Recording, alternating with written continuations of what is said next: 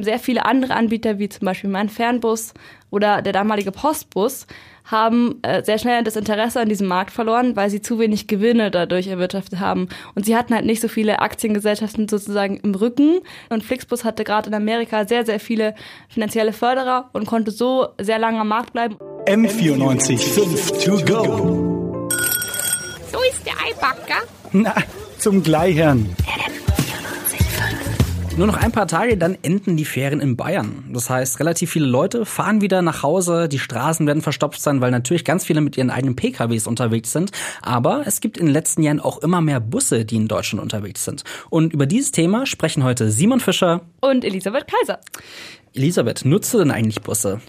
Ja, ich bin tatsächlich die letzten zwei Jahre zu Aufnahmeprüfungen immer mit Flixbus, Flixtrain und allem, was es da Schönes gibt, gefahren und hatte ein paar schöne Erfahrungen, ein paar negative Erfahrungen. Lange Wartezeiten, Regen, alles, was so dazugehört. Und was sind das für Strecken, die du da fährst? Äh, ich bin teilweise bis nach Hamburg gefahren, teilweise Nordrhein-Westfalen. Also schon eher längere Strecken, also kürzere Strecken eher weniger. Also würdest du schon sagen, dass du auf jeden Fall eine regelmäßige Busfahrerin bist? Ja, schon. Ich habe auch mal ein paar Mal den Flixbus ausprobiert, auch mal den äh, Postbus, den es damals noch gab. Mhm. Ähm, vor allem meistens so Fahrten, wo ich mir gedacht habe, hey, okay, ähm, Fliegen lohnt sich nicht wirklich, zum Beispiel nach ja. Köln. Zugfahrt meistens auch relativ teuer. Dann hat sich das oh, eigentlich ja. schon immer relativ gut äh, angeboten. Aber die Busse, die gibt's doch noch nicht ganz so lange. Wann ging es eigentlich so los in Deutschland? Ja, das ging vor sechs Jahren los. Davor gab es nämlich ein Gesetz, was nur der Deutschen Bahn das Recht eingeräumt hat, den Fernbusverkehr zu betreiben. Okay. Und vor sechs Jahren hat sozusagen das Recht sich in dem Sinne verändert, dass es jetzt auch Fernreisebusunternehmen offen stand, ihre Busse durch Deutschland fahren zu lassen. Und welche Busse fahren denn eigentlich so alle in Deutschland? Ja, so angefangen hat das Ganze mit Flixbus, Postbus zum Beispiel oder auch mein Fernbus. Das waren eigentlich damals so die bekanntesten.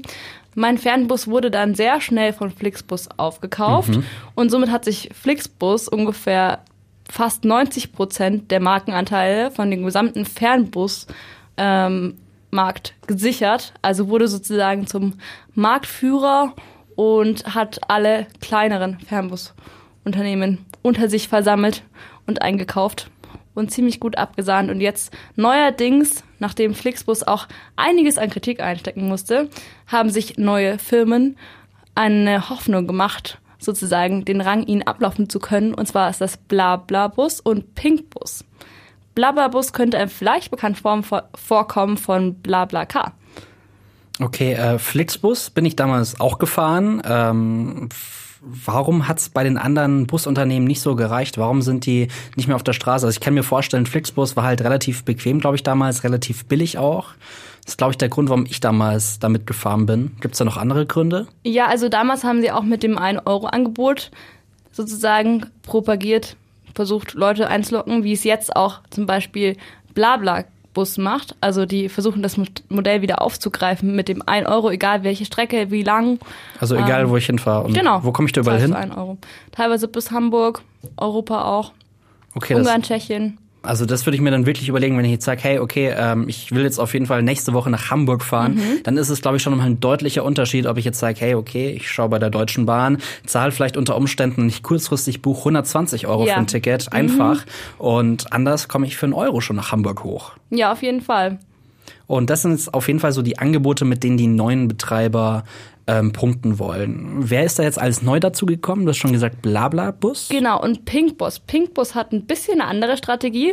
Und zwar, die werben vor allen Dingen mit Rabattaktionen. Da ist es so, dass man ab der zehnten Fahrt eine Fahrt kostenlos bekommt. Mhm. Pinkbus ist allerdings äh, die teurere Variante. Da kostet eine Fahrt 25 Euro, egal wohin und wie lange. Ähm, sie propagieren aber, dass sie sehr viel für die Nachhaltigkeit tun, also dass sie ihre Arbeitnehmer fair bezahlen, ihre Busfahrer und dass sie vor allen Dingen zwischen Großstädten wie Düsseldorf, München und ähm, Berlin hin und her fahren und zwar ohne Zwischenhalte, also immer nur Direktverbindungen zwischen den wichtigsten Großstädten, damit man schneller an sein Ziel kommt. Nachhaltigkeit, ja, wahnsinnig großes Thema, aber ist es denn eigentlich wirklich jetzt ähm, umweltbewusster, sage ich mal, mit dem Bus zu fahren? Ja, es gibt ja inzwischen bei Flixbus auch diese Funktion bei der App, dass man eine CO, einen CO2-Ausgleich zahlen kann, wobei der vom Preis natürlich nicht dem entspricht, was eigentlich an Diesel bzw. Benzin ausgestoßen wird. Also da sollte man ein bisschen vorsichtig sein. Ähm, das ist sozusagen nur so ein bisschen, um das Gewissen zu beruhigen, aber wirklich äh, damit einen Beitrag ähm, leisten für das, was man sozusagen verbraucht an Kraftstoff tut man damit eigentlich nicht. Das habe ich früher aber, glaube ich, auch schon mal gemacht. Da gibt es dann so ein kleines Kästchen auf der Website, wo Ja. man dann, glaube ich, einfach nur anklickt, CO2-Preis zahlt. Und dann sind es, glaube ich, keine Ahnung, ich glaube so bei 10 Euro oder 20 Euro Busfahrt einfach nur ein Euro oder sowas gewesen oder vielleicht 50 genau. Cent. So viel war das auf jeden Fall nicht. Ähm, neue Busse ähm, haben wir schon abgehakt, ähm, aber warum ist denn Flixbus eigentlich jetzt immer noch so der große Marktführer? Gibt es da irgendwelche bestimmten Gründe?